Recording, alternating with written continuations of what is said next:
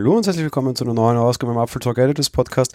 Tja, heute rege ich mich mal wieder ein bisschen auf, was das allerdings nicht nur Apple betrifft, sondern generell all die Hersteller da draußen. Wisst ihr, das Schöne ist immer, wenn man mit einer großen Zukunftsvision antritt und am Ende irgendwo auf der Strecke halb verhungert, inkonsequent wird und aus diesen großen, schönen Zukunftsvisionen nichts wird. Apple ist mit einer dieser Visionen quasi angetreten und meiner Meinung nach extrem kläglich daran gescheitert. Einer der Punkte, der mir nämlich sehr stark aufstößt und auch sehr vielen in unserer Community, ich bin da gefühlten Zacken weiter sogar als die und das nervt mich trotzdem immer noch, ist das Thema USB-C. Ein Thema, das immer noch diskutiert wird und immer noch nicht geklärt wird, ist, und ich kann euch auch eins sagen, das wird es auch nicht werden in den nächsten Jahren. Ganz im Gegenteil, es wird nur noch viel schlimmer. Grundsätzlich war die Idee eine schöne. Vor allem im September 2016 ist Apple angetreten und hat gesagt, die Zukunft ist USB-C. Wichtig dabei wieder zu sagen, USB-C ist einfach nur eine Steckerform. Das sagt nichts darüber aus, was dieser Stecker kann. Und die Grundidee damit wird durchaus charmant. Gegeben hat es bei Apple eigentlich sogar schon deutlich früher. Ja. Das gab es nämlich damals schon mit dem kleinen MacBook One. Das hatte ja tatsächlich nur einen Anschluss, das war ein Jahr früher. Ich hatte das schon, ich fand das ganz nett. Und ich habe mir damals ein MacBook Pro auch gekauft, das erste neue mit der Touchbar, 13 Zoll. Und alles war an und für sich ganz schnieke. Viele Leute haben sich aufgeregt, ja, vier Stecker, alle vier gleich und solche Kabel haben wir nicht und da und dort. Aber das wurde dann sehr schnell auch von der anderen Seite sehr häufig gefeiert von alte Zöpfe abschneiden. Wirklich interessiert hat sich Apple für das Thema alte Töpfe abschneiden, aber nie. Auf der einen Seite gab es sehr schnell eine Aktion für Adapter, das ist jetzt eher positiv und kann man ihnen nicht vorwerfen. Auf der anderen Seite, tja, aber man kriegt auch bis heute nicht mal bei einem iPhone vier Jahre später, wenn ich mir heute ein iPhone kaufe, kann es mir passieren, dass ich ein neues iPhone kriege mit einem Kabel, das ich nicht an meinem vier Jahre alten MacBook anstecken kann. Das ist durchaus schon äußerst inkonsequent und so fällt es einem sehr schwer, Stecker, also quasi alte Zöpfe abzuschneiden. Jetzt reden wir mal gar nicht darüber, dass im Hintergrund mittlerweile alles arbeiten kann. USB 2, USB 3, USB 3.1, äh, Thunderbolt, bald auch USB 4, wobei USB 4 ja auch nur ein Aufsatz ist und es dann USB 3 Gen 2 gibt oder wie auch immer.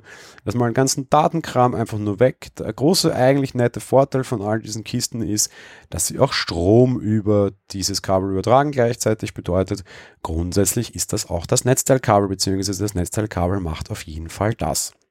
Und jetzt schauen wir mal her, was es aktuell da bei Apple so im Zoo gibt. Es gibt ein 29 bzw. 30 Watt USB-C-Netzteil. Das gab es für die MacBook-Modelle aus dem Jahr 2015 oder danach folgend, also das kleine MacBook One. Dann gab es jetzt das 30 Watt USB-C-Netzteil, das ist für die MacBook Air-Modelle ab 2018.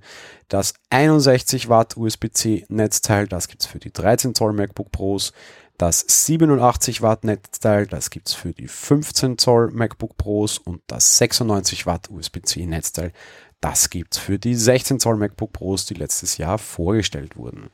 Um das Ganze nochmal einen Zacken zu komplizieren, gibt es natürlich auch die anderen Netzteile, zum Beispiel das fürs iPad, das mittlerweile ja auch USB-C spricht. Das macht 18 Watt. 18 Watt übrigens auch genau die Grenze, die Apple maximal kann. Will man ein iOS oder iPad OS Gerät aufladen, schnell braucht man so ein 18 Watt Netzteil oder aber ein stärkeres, die können auch alle runterregeln, das ist überhaupt kein Problem. Ja.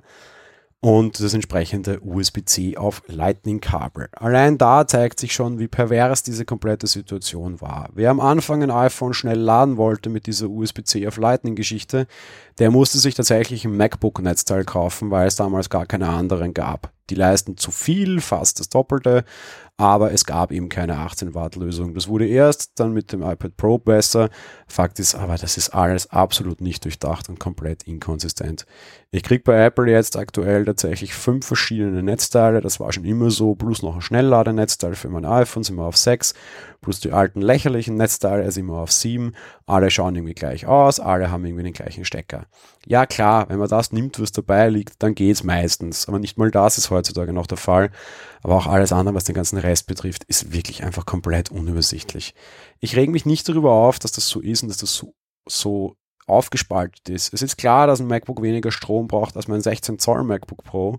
Aber was ich vor allem Ihnen ankreide, Apple, und das könnten Sie lösen, aber auch allen anderen Herstellern, da fehlt es an Unterscheidbarkeit für den Kunden und zwar an optischer. Diese Kabel haben alle keine vernünftige Auseinandersetzung, keine vernünftige Kennzeichnung, was sie tatsächlich können keinerlei farbliche Absetzung, das wäre vielleicht auch eine Idee, dass man irgendwie die Stecker in anderen Farben macht und irgendwie in Energieklassen zum Beispiel einteilt oder halt in was können die Farbenklassen, an Dinge, die einfache Codierungen für Kunden sind und da fehlt es komplett. Erklärt mal eurer Mutter, was sie jetzt für ein Netzteil und was sie jetzt für ein Kabel braucht. Es ist eine unmögliche Journey. Das kannst du echt einfach nur kaufen, hinstellen und sagen, hey, das ist es, das passt weil normale Kunden sehen sich da überhaupt nicht durch. Und ja, das liegt in der Hand der Industrie vor allem mal und im Zweifel zum Henker liegt es auch in der Hand von Apple, das entsprechend zu ändern. Sie greifen es aber seit über vier Jahren nicht an, das Thema. Ich hoffe sehr, mit USB 4 wird es besser.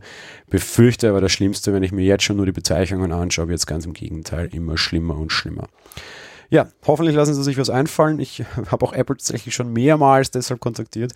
Mal sehen, was rauskommt. Wahrscheinlich nichts, aber vielleicht wird der Druck auch irgendwann einfach zu groß. Das war's für die heutige Folge. Wir hören uns dann morgen wieder. Bis dahin. Ciao.